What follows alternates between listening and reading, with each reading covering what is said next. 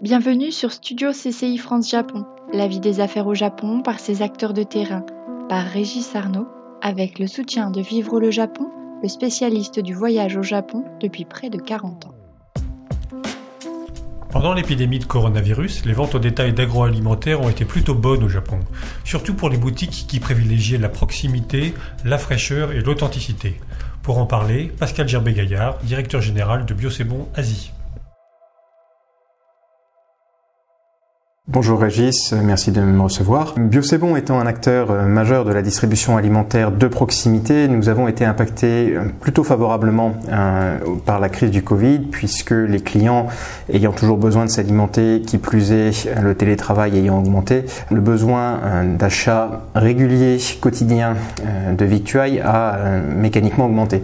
Donc nous avons vu un bond ainsi que beaucoup de nos, nos collègues sur les consommations au jour le jour pas tant en nombre de clients, mais le panier moyen a quasiment doublé euh, sur la grande majorité de, de nos magasins. Donc de ce côté-là, euh, j'allais dire, nous avons traversé la crise euh, de manière un peu, un peu protégée par rapport à, par rapport à d'autres secteurs. Néanmoins, euh, certains aspects négatifs ont dû être pris en compte. Comment assurer la sécurité de nos propres équipes et des clients en magasin? Donc toute mise en place de gestes barrières de désinfection, rassurer aussi les équipes et les remercier pour leur, leur travail qui était quand même assez compliqué. Donc nous avons donné des primes à nos équipes pour en présentiel en magasin.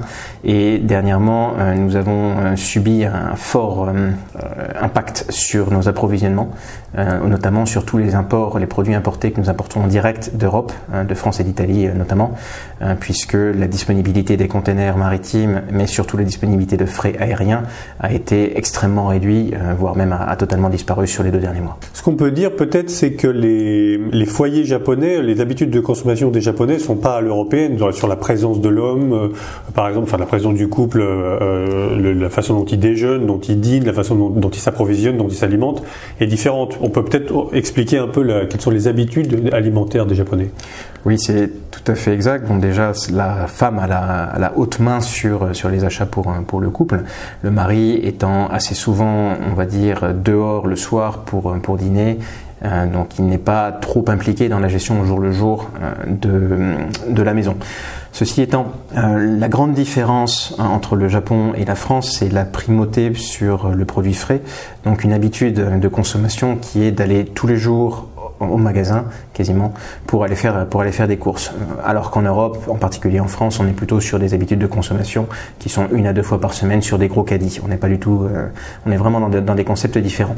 Ceci étant, euh, dans le secteur de la distribution bio, euh, les différences sont peut-être peut-être un peu plus gommées. Néanmoins, au Japon, nous partons de beaucoup plus loin. Une des conséquences de la crise est que le Covid a amener beaucoup de gens à se poser des questions sur ben, la santé, comment augmenter et booster leur défense immunitaire notamment, et donc à amener de nouveaux clients à s'intéresser à Biocébon, hein, que ce soit en ligne sur euh, nos réseaux sociaux.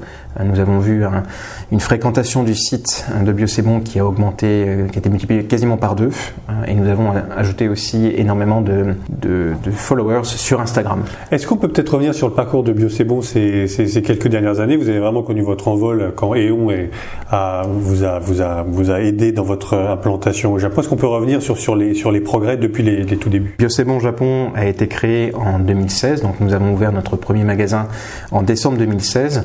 Euh, au jour d'aujourd'hui, donc euh, en mai 2020, nous avons 16 magasins. Nous en aurons probablement un peu plus d'une vingtaine euh, d'ici la fin de l'année. Donc la crise ne nous a pas empêché d'aller ouvrir deux magasins, même si nous avons dû retarder l'ouverture de deux autres magasins.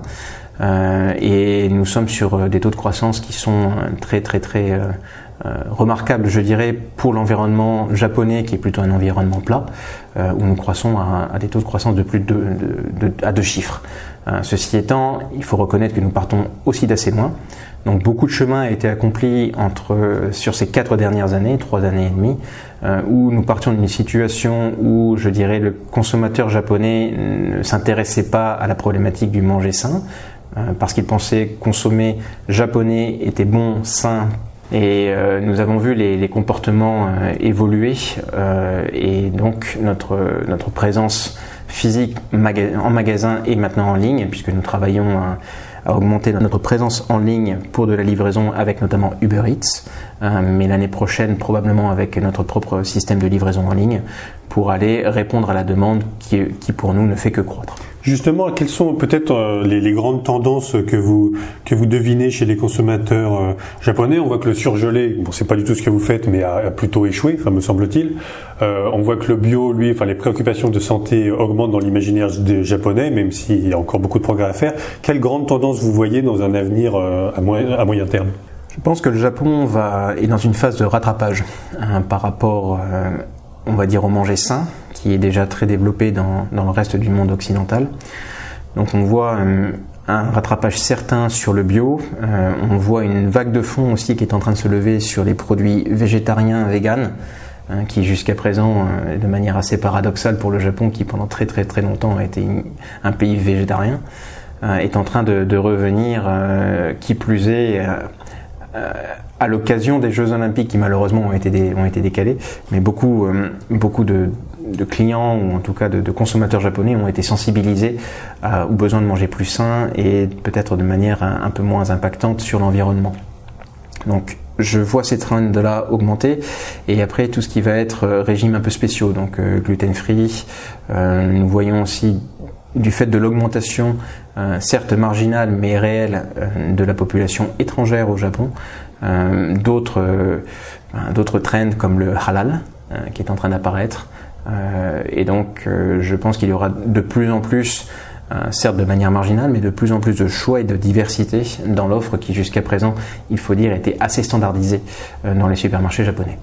Pascal Gervais-Gaillard, merci. Merci à vous. C'était Studio CCI France Japon. À bientôt pour un nouvel épisode.